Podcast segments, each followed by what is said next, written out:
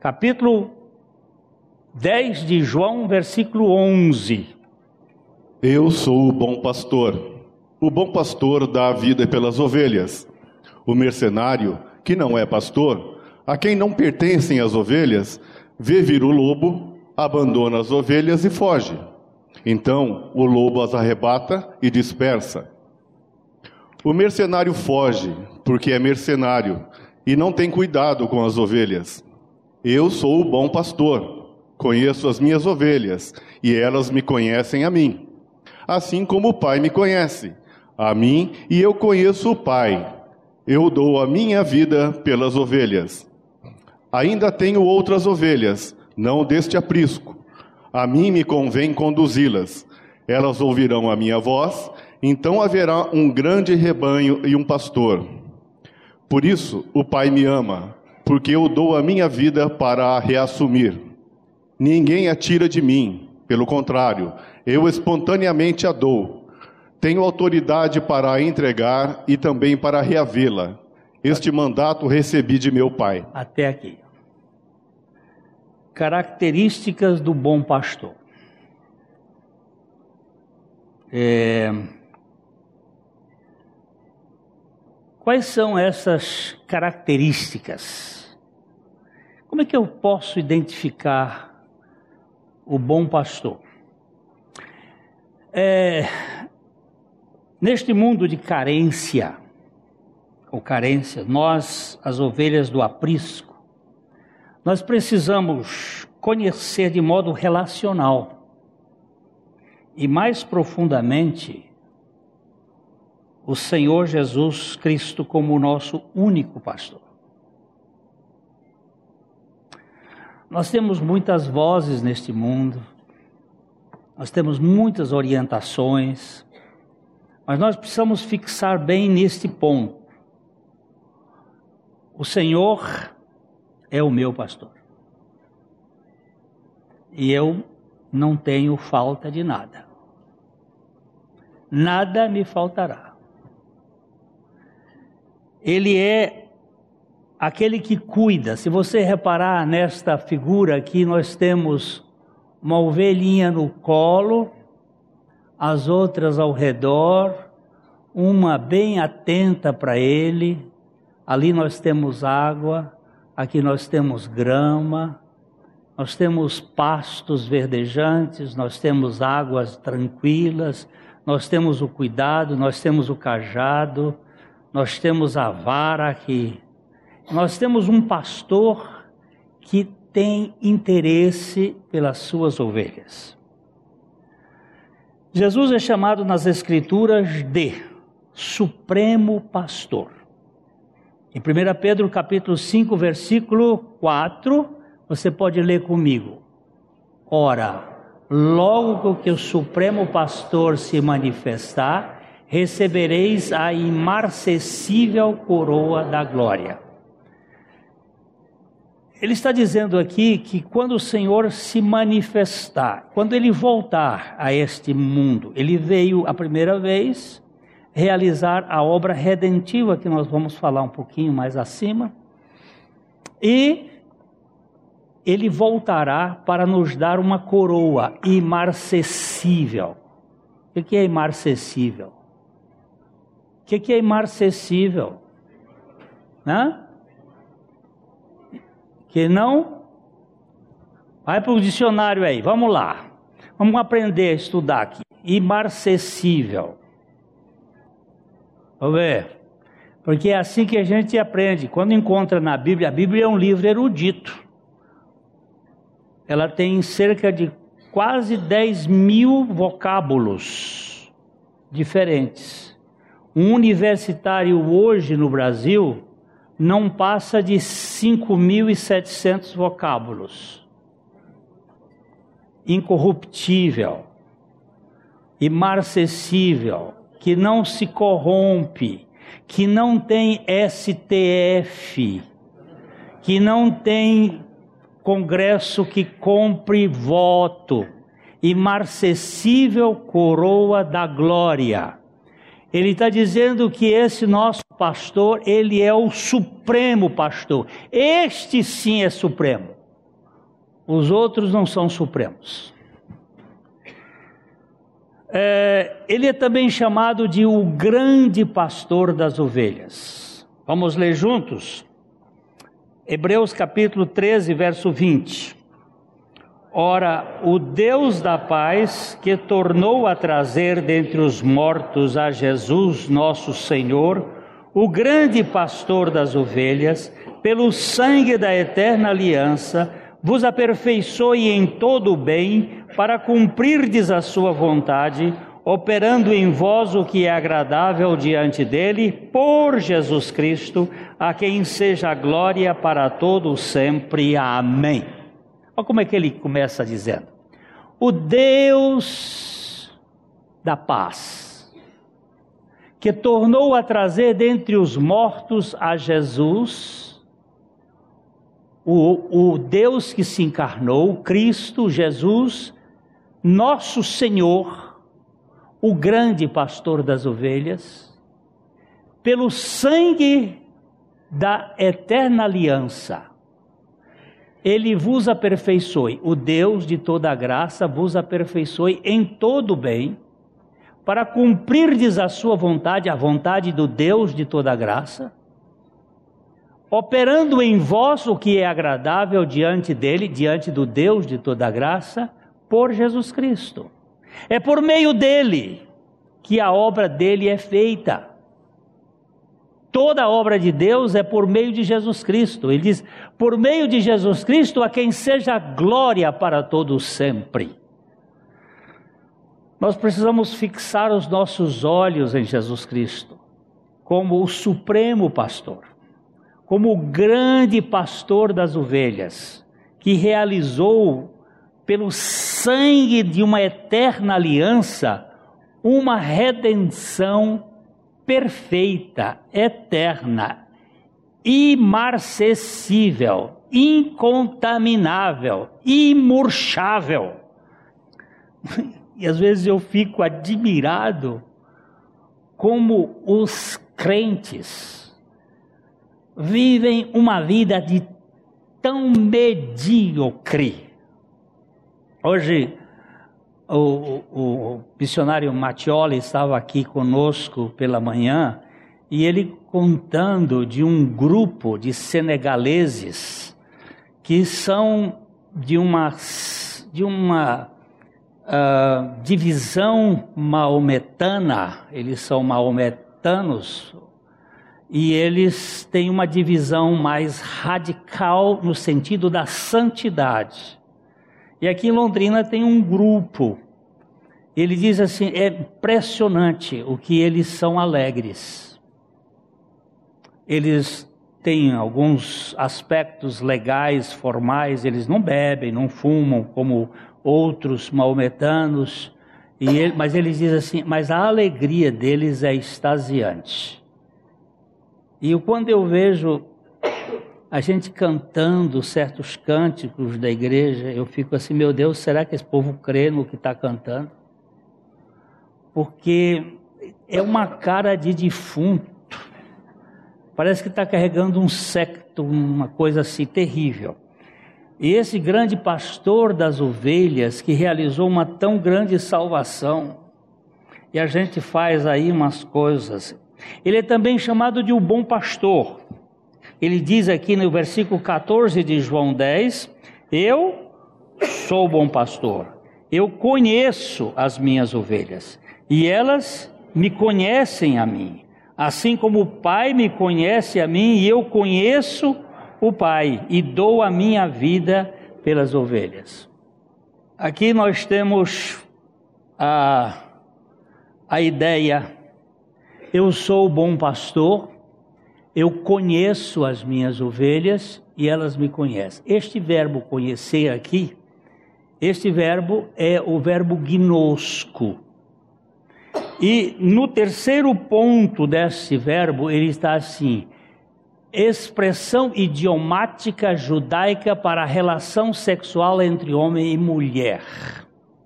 Este conhecimento aqui é um conhecimento relacional não é um conhecimento teórico. E eu vou entrar então nos sinônimos de conheço, de conhecer, que existe na língua grega do Novo Testamento.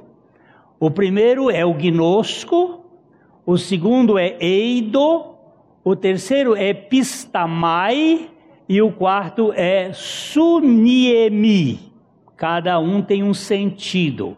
Quando eu vou para o primeiro, que é gnosco, é conhecimento fundado na experiência pessoal. É alguma coisa que eu sei quem é, que eu tenho relacionamento.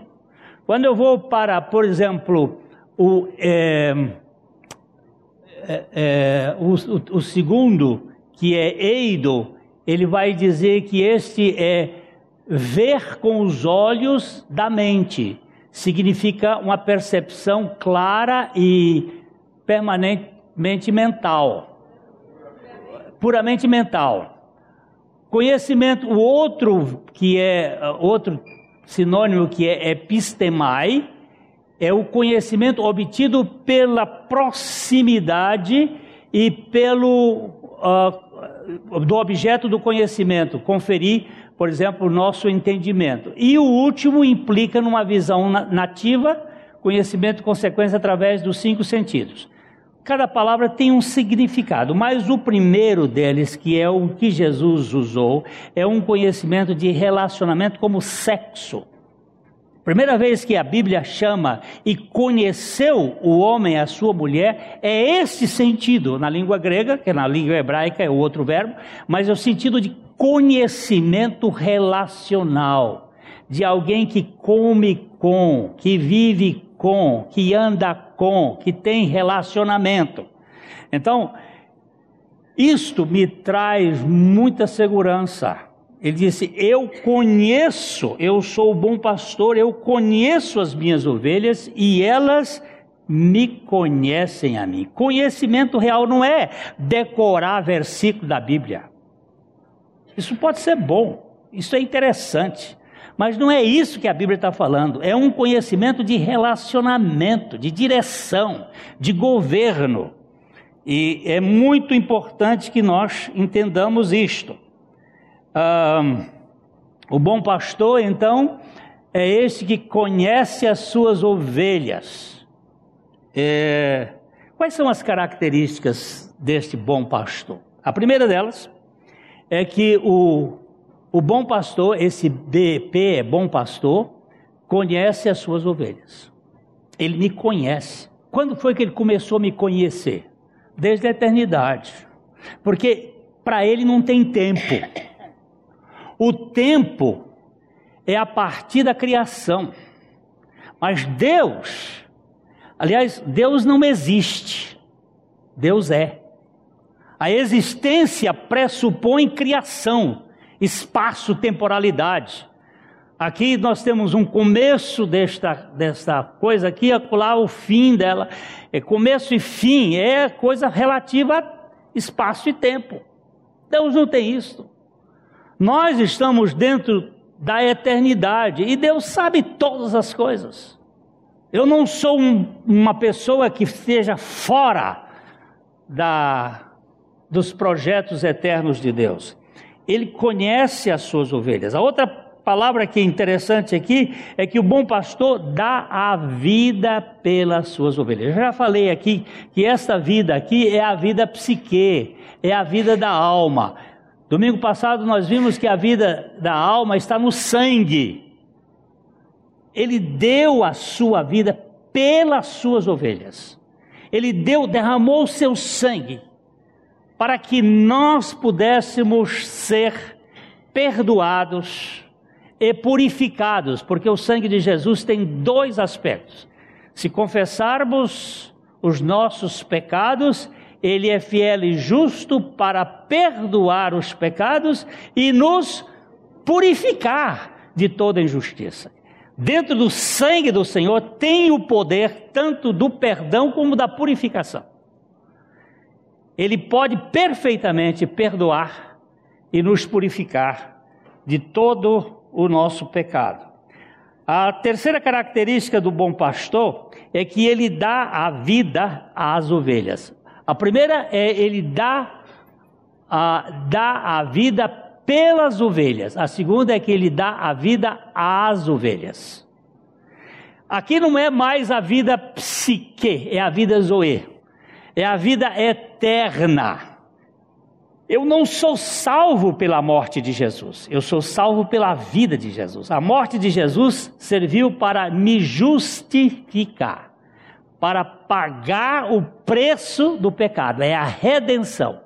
Mas ele depois me salva pela sua vida. Eu vou botar a minha vida em você e a minha vida em você é eterna. Nós vamos comprar certos produtos no supermercado, tem lá um tempo de validade. Hoje nós estávamos vendo umas pimentas lá em casa, e aí vendo que as pimentas já estavam com o tempo de validade ultrapassado. Uma pimenta de 2016, ela já não, não tem mais a, o ardor e está meio é, rancenta. Tudo nesse mundo rança, envelhece, adoece, acaba. Mas a ressurreição, hoje de manhã nós falamos, a ressurreição nunca envelhece. A palavra de Deus nunca envelhece. Tudo nesse mundo passa, mas de Deus não passa. É tudo novo. A misericórdia do Senhor é renovada a cada manhã. E nós não podemos viver essa vida de mediocridade. Ele deu a vida por mim para dar a vida a mim. Ele deu a vida na cruz para morrer uma morte que não era dele, aquela morte era minha.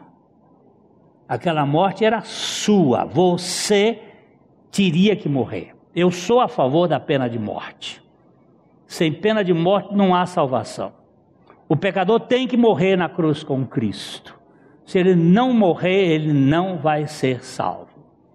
É, Jeffrey Dahmer, aquele moço que era um era um monstro que viveu aí na década de 70, 80. Ele, ele matava adolescentes nos Estados Unidos e ele comia a carne desses adolescentes. Ele botava no freezer e depois ele comia. Vocês se lembram desse caso? E ele, e ele foi condenado à morte ele foi levado à sentença. Mas neste período em que ele estava sendo julgado, uh, tinha um, uma pessoa lá nos Estados Unidos que tinha um trabalho chama uh, Charles Colson. Ele tinha um trabalho com presidiários de pregar o evangelho. E ele pregou o evangelho para uh, Jeff Dahmer e ele creu no Senhor Jesus Cristo. Creu mesmo. Creu e foi salvo a imprensa ficou ma maluca, porque eles não podem admitir salvação e condenação física. Né? E no dia da, da sentença de morte dele, ele, ele foi sentenciado, ele tinha que sair para a cadeira elétrica, ele foi para a cadeira elétrica, ele morreu na cadeira elétrica, mas o capelão foi lá fazer uma, uma oração com ele, e ele disse para o capelão: Eu preciso morrer pelos crimes que eu cometi, é justo que eu morra. Porém, eu estou justificado pela obra de Cristo. Eu estou salvo. Ah, na lei da terra, lá nos Estados Unidos, naquele estado, ele tinha que ser julgado, foi julgado, foi condenado e foi morto. Mas lá na cruz ele também foi morto. Ele foi crucificado juntamente com Cristo. Porque se isso não acontecer, não aconteceu nada.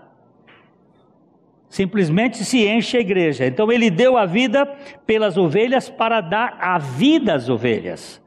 A quarta característica que nós vemos aqui nesse pastor é que o bom pastor chama as suas ovelhas. Ele chama. Eu tenho feito algumas perguntas assim. Você, você já ouviu a voz do chamado do Senhor na sua vida? Você ouviu o Senhor chamando para ele, minha ovelha? Ele, no dia do juízo final, ele vai dizer assim: Vinde benditos de meu Pai, possuir por herança o reino que eu vos tenho preparado desde a fundação do mundo.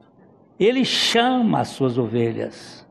Vamos ver aqui, por exemplo, já falamos sobre isso aqui, mas vamos ver o texto de versículo 3, quando ele diz aí, ó: Para este o porteiro abre, para este o porteiro abre.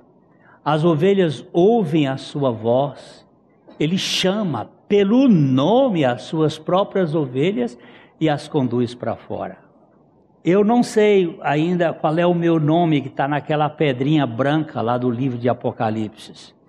Sei que não deve ser Glênio, não. Mas eu tenho um nome que. E é um nome que o meu espírito entende quando ele me chamou. Eu brinco assim que eu, é um nome de Renato, porque Renato significa renascido. Ele diz assim: Vem de meu filho, vem para cá. Ele me chamou para eu sair do, do, da prisão. Ele, ele, aquele, ah, o porteiro abre, as ovelhas ouvem a sua voz, ele chama pelo nome as suas próprias ovelhas e as conduz para fora, fora daquela prisão, fora daquela, daquela coisa dura de cobrança, de legalismo eu, eu vou agora seguir. Depois ele vai usar uma outra expressão que ele vai dizer assim: é, as ovelhas, ele guia as ovelhas para fora do sistema prisional. Com que que se prende pessoas dentro de um sistema prisional? Com paredes, com grades, com mas dentro do sistema da, da religião é com medo, é com vergonha, é com culpa, é com interesse, é com dever. Quer, quer que eu repita? Madame Guyon, para mim, ela fez um espetáculo muito, muito lindo com aquelas duas, a tocha numa mão e a, e a, a vaso d'água na outra e ela gritava: Eu quero tocar fogo no céu com essa tocha, eu quero pagar as lavaredas do inferno com esse balde d'água, eu quero tocar fogo no céu com essa tocha. E um gritou lá de, de dentro do Versalhes, do palácio: Mulher, você está louca? Onde não tem fogo, você quer botar fogo? Onde não tem. Botafogo é o, nome do. Onde não tem fogo, você bota fogo. Onde tem. Onde, não, onde tem, você quer apagar?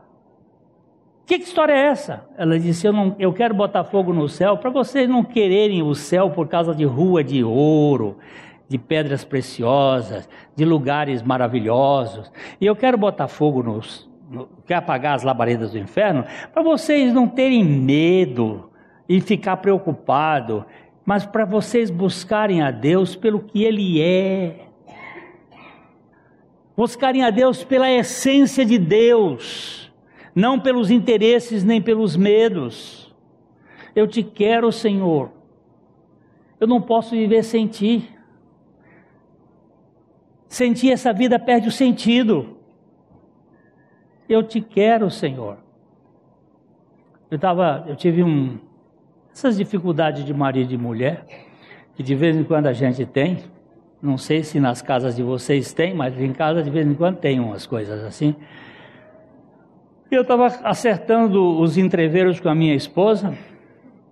Eu disse para ela: você, eu quero que você saiba que você não é a pessoa principal da minha vida.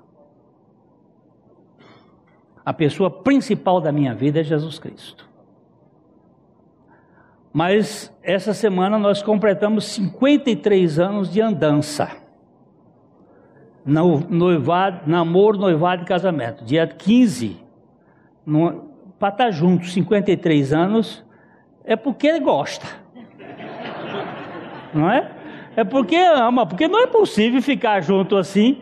Tem as suas dificuldades, mas ela não é a principal, nem meus filhos são os principais, nem meus netos são os principais. A principal pessoa da minha vida é Jesus Cristo. Sem Ele eu não posso viver. E você tem essa ideia ele guia suas ovelhas para fora de qualquer sistema de prisão. A sexta característica que eu vejo nesse bom pastor é que ele faz com que as ovelhas o sigam a ele mesmo. Ah, ele vai chamando, tchó, tchó, batendo o cajado, tchó, tchó. A ovelha dele vem atrás dele. Ela não é tocada, ela é, ela é guiada por ele. Ele vai. Ele vai dirigindo. Ele vai e eu vou atrás dele. Não, não, não adianta falar do lado, pode falar, vento de doutrina, isso, aquilo, aquilo outro. Não, eu tenho um, um pastor que me guia.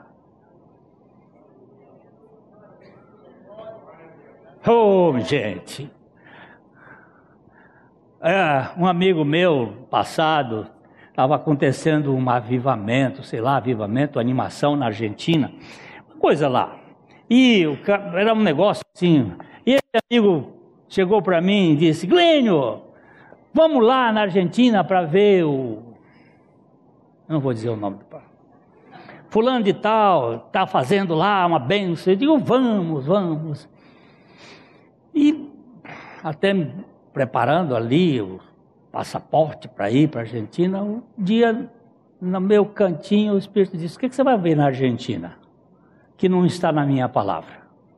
O que você vai ver na Argentina que eu não tenho falado para você por meio do Espírito Santo? Eu digo: Epa! Telefonei para ele lá em São Paulo e disse: Meu irmão, desfaz minha viagem, porque eu vou ficar mesmo aqui com o Senhor nesse cantinho. Não que a gente não possa ir ver, pode sim, mas nós precisamos ter o cuidado de saber onde nós estamos sendo guiados, por quem nós estamos sendo guiados. Uma irmã aqui da igreja chegou para mim e disse assim: Pastor Glênio, o senhor é o nosso guia. Eu digo: sai de retro, Satanás. A minha Bíblia diz: um só é o vosso guia, o Cristo. Um só é o vosso guia. Eu não sou guia de ninguém. O nosso guia é Cristo Jesus. Eu sou apenas um dos cachorrinhos do Supremo Pastor para levar as pessoas para Ele, porque é dele que você vai experimentar e finalmente, uma das, a sétima característica que está nesse texto é que ele assegura eternamente as suas ovelhas. Elas estão seguras. Eu gosto desse texto. É, eu vou colocar aqui. É, esse texto é muito precioso. Ele diz assim: Eu lhes dou a vida eterna. Agora, essa vida aqui não é mais psique, é, é a vida é Zoe, eu lhes dou a vida eterna, está lá, ó, Zoe, que é a vida eterna, jamais perecerão e ninguém as arrebatará das minhas mãos. Olha só, eu lhes dou, ele que dá, eu lhes dou a vida eterna, eu lhes dou, jamais perecerão. E ninguém arrebatará das minhas mãos. E agora? Sai dessa. Ah, perdeu a salvação, nunca foi salvo. Perder a alegria da salvação é uma coisa, perder a salvação, never. Você pode, Davi disse: restitui-me a alegria da salvação. Mas perder a salvação é impossível, porque a salvação é dada pelo Senhor e os dons e a vocação de Deus são irrevogáveis. São sem arrependimento. Então, é, as características são estas, e eu tenho, o Senhor é meu pastor, Ele é o supremo pastor, Ele é o grande pastor, e Ele é o bom pastor. Ok? Então, se você e eu o estamos querendo, é porque Ele nos quis antes. Você está querendo o Senhor? Você quer Ele? Você quer? Mas não foi você que começou essa história. Foi Ele que começou essa história. Nós o queremos porque Ele nos quis antes. É, você e eu, se você e eu estamos buscando, é porque Ele, ele antes nos buscou. Ele está nos buscando. É Ele que nos busca. Eu gosto tanto deste hino. Você viu que hoje estou preparado? Ó? Olha só. Buscou-me com ternura, Jesus, o bom pastor. Achou-me na miséria, salvou-me com amor. No céu cantaram de alegria os anjos em harmonia. Olha a festa que houve no dia 6 de agosto de 1976. Eu já era pastor quando nasci de novo. Mas eu, antes de nascer de novo, eu já estava no plano eterno de Deus. Eu fiquei na igreja há muito tempo, sem a revelação. Mas ele, ele buscou-me com ternura. Hino diz assim: Oh, que amor glorioso! Preço tão grandioso que Jesus por mim na cruz pagou, inaudita graça me mostrou. Olha outra palavra aí difícil: inaudita e não, não, se, não se é capaz de descrever, de ouvir tamanha graça. Isto é maravilhoso. Ele ferido e abandonado, Jesus me socorreu e segredou-me: Achei-te, Eureka! De agora em diante és meu. Tão meiga voz jamais ouvi, prazer maior jamais senti. Jesus mostrou-me as chagas que em meu lugar sofreu, coroa, mas de espinhos, a cruz que padeceu. Que poderia em mim achar para tais afrontas suportar? O que foi que ele achou em mim para suportar tanta dor? É o amor que excede todo o entendimento. Minha alma, embevecida, seu rosto a contemplar, recorda as muitas bênçãos do seu amor sem par.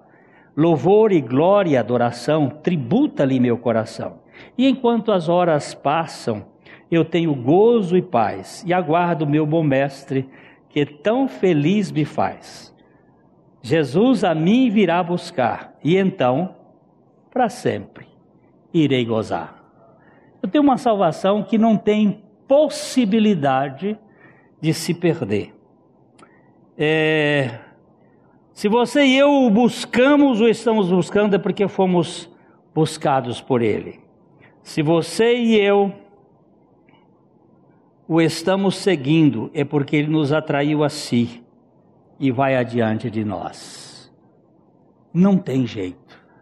Ah, alguém outro dia disse assim: Ah, pastor, meu filho é desviado. Desviado de quem? Ou ele já foi enviado alguma coisa? Foi? Porque de Cristo não pode se desviar. Você pode desviar da igreja, mas de Cristo não. Você pode perder a sua alegria da salvação? Pode. Você pode entristecer o Espírito Santo? Pode. Pode. Você pode perder a salvação? Nunca. Nunca. Salvação é eterna. E a outra coisa que eu vejo aqui é o seguinte: se você e eu o amamos, é porque ele nos amou primeiro. Felipe, você me ama? Eu também te amo, mas o nosso amor é finito.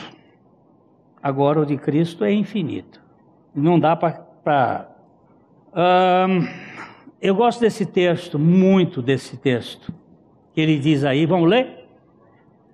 Pois todas as coisas vêm dele, existem por meio dele e são para ele. A ele seja toda a glória para sempre. Amém coisa boa. Esse pensamento de Forsyth diz o seguinte: como raça, nós não somos nem ovelhas desviadas, nem meramente pródigos errantes. Nós somos rebeldes, com armas nas mãos. Portanto, nossa suprema necessidade da parte de Deus não é a educação de nossa consciência, é a nossa redenção. Nós precisamos ser redimidos. Nós precisamos ser regenerados. Nós precisamos ser trocados. Eu estava lendo há pouco sobre é, Terrible Two. Terrible Two ou Terrible Twos é a adolescência da criança de dois anos. A criança de dois anos ela começa entre um ano e meio até três anos, ela tem um, uma adolescência, uma pré-adolescência da vida. Ela joga no chão, ela bate, ela dá tapa, ela grita, ela faz a todo. Ela é um monstro. E é, como é que pais lidam com uma criança nessa fase? Os pais sofrem, os pais não sabem o que fazem, precisam ser firmes e amorosos. Firmes e cheios de amor. Porque se você não quebrar o espinho nessa idade, mas com firmeza, não é com rudeza, ele vai repetir isto aos 20, aos 30, aos 40, quando tiver lá uma crise, ele puxa a toalha da mesa, joga no chão, joga coisa no outro. O que, que é isso aqui? É uma é uma, uma ataque tardio de criança de dois anos. O que, que você está O sujeito faz aquilo porque ele não teve. Como é que resolve esse bicho? Como é que resolve essa ira momentânea? Agora o único jeito é morrer. Tem que matar esse, essa fera. E isso só a cruz pode fazer, esse trabalho. Embaixo você pode você pode trabalhar essa crise do Terrible Two, mas depois de grande, tem que pregar o Evangelho para ele. E é uma vez, duas, três, quatro, até entrar. Não sei como. Por isso que aqui a, a nossa repetição é permanente. Nós sempre aqui pregamos esta loucura do Evangelho, porque nós não somos nem ovelhas desviadas, nem pródigos errantes como raça. Nós somos é, realmente revoltados que precisam de redenção. O que, que é redenção? A redenção só pode acontecer pela absoluta soberania da Trindade. Não adianta você fazer alguma coisa. Você pode interceder, você pode pregar. Você pode interceder, você pode pregar. Você pode pregar, você pode interceder. Você pode pregar e interceder. Você pode interceder e você pode pregar. Mas você não pode fazer nada. Você não pode fazer nada. A redenção só pode acontecer pela absoluta soberania da Trindade. A redenção não é uma mera doutrina. É Cristo encarnado em busca dos filhos eternos do Pai. Ele está buscando os céus. Buscou-me como. Achou, achei, achei, achei. E quando ele nos, nos acha, nós nos tornamos membros da família do Pai.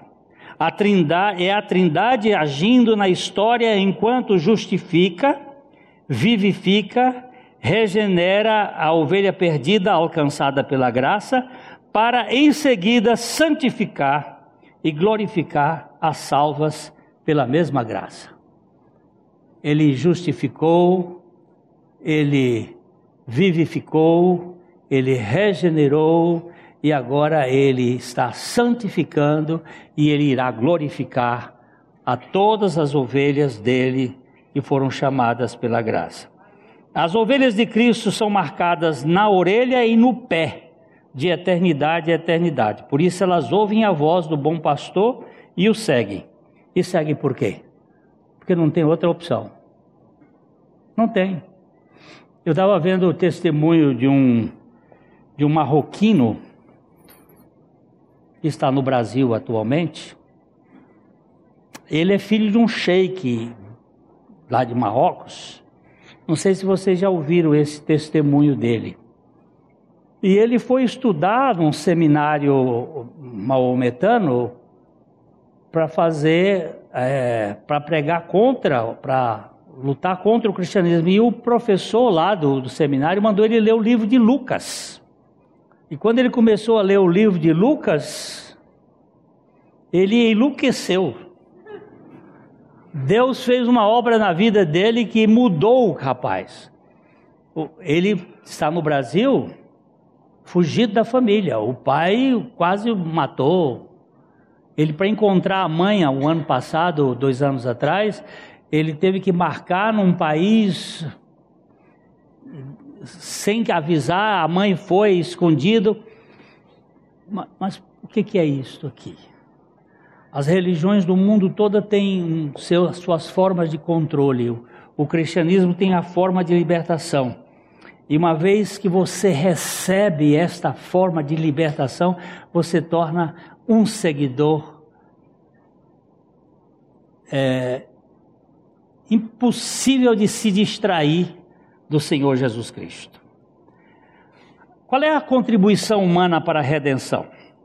William Temple, um bispo anglicano, um, é, ele foi bispo de, de Canterbury, ele diz assim: a única coisa, a única coisa com a qual o homem pode contribuir para a sua própria redenção é o pecado do qual ele precisa ser redimido.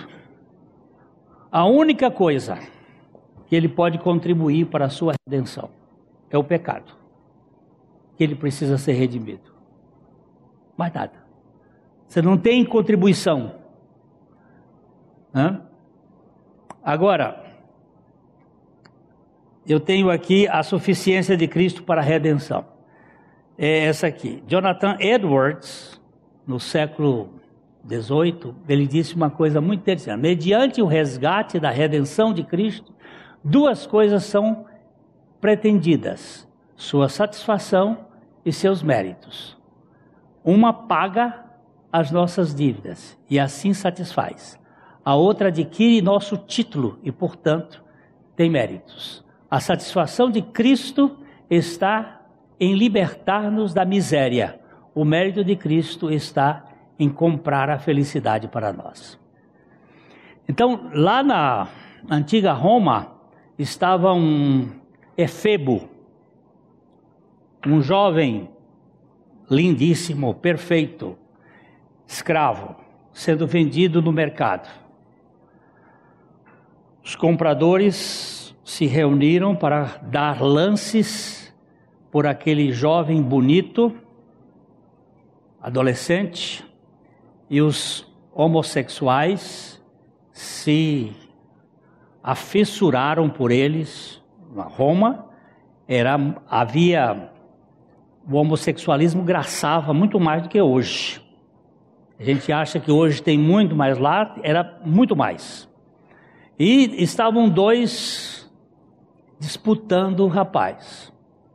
E foram disputando e tal, e tal, e o dinheiro já estava alto, porque eles são alucinados por isso. E de repente um cara lá dobrou a aposta.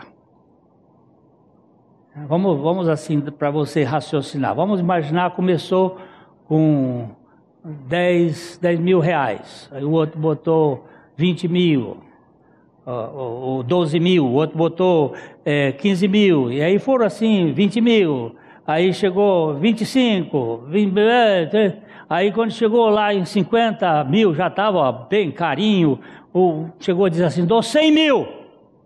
Todo mundo voltou, aí ninguém quis competir com o cara que dobrou a, a aposta.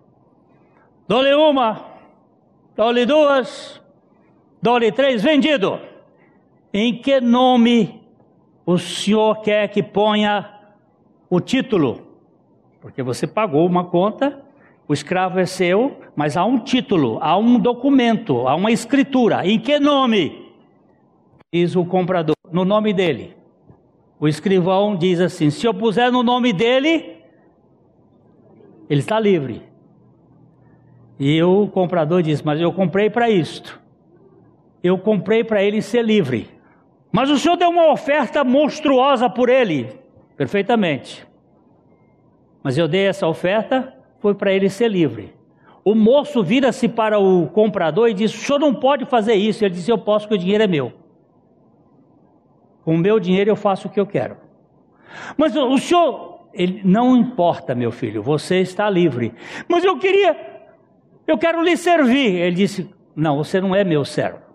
Mas eu queria lhe, lhe servir. Ele disse: Se você quiser ser meu amigo, você pode vir.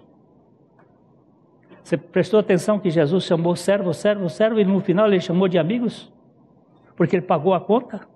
Mas ele não quer um serviço por obrigação, ele quer um serviço por relação. Nós precisamos conhecer o nosso pastor. Nós precisamos conhecer o nosso pastor, que nós não somos voluntários a serviço do Senhor, nós somos comissionados por causa do amor que ele realizou em nosso favor. Então, quando Jonathan Edwards diz a, a satisfação de Cristo está em libertar-nos da miséria, o mérito de Cristo está em comprar a felicidade para nós. Aqui eu tenho três imagens que eu queria que você olhasse para elas. A primeira imagem representa a encarnação do Deus que se fez homem, o nosso pastor, para buscar a ovelha perdida, enganchada lá naquele buraco. Ele veio buscar. A segunda imagem representa a obra dele na cruz e a tumba vazia, e a ovelha sendo alcançada pela graça do Senhor Jesus. A terceira imagem é ele com a sua ovelha no pescoço. Essa ovelha é minha. Ela é duplamente minha.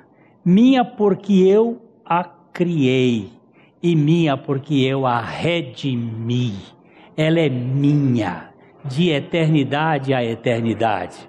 Você já prestou atenção nisso na sua vida? Ou você está vivendo essa vidinha michuruca, medíocre, de reclamações, de murmurações, de, de viver essa, essa vidinha miserável? Eu quero terminar então com essa palavra de Thomas Brooks, no século 17, quando ele disse: No último dia, Cristo será responsável por todos os que lhe foram dados. Portanto, não precisamos duvidar de que ele certamente empregará todos os poderes da sua divindade para dar segurança e salvar a todos aqueles de quem deverá prestar contas. As joias da terra são algumas vezes separadas dos seus donos, porém as de Cristo nunca. As joias da terra algumas vezes se perdem, as de Cristo nunca. As joias da terra algumas vezes são roubadas, as, as joias de Cristo jamais. Aleluia! Aleluia! Povo de Deus, povo de Deus, rumine Cristo, viva Cristo, dependa de Cristo, espere em Cristo, creia em Cristo ele jamais iria. Ele é o bom pastor. Ele deu a vida por nós e deu a vida a nós para que nós vivêssemos inteiramente por Sua graça. Não sei se tem coisa melhor, viu? Se tivesse, me, me, me diz. Eu gostaria de conhecer.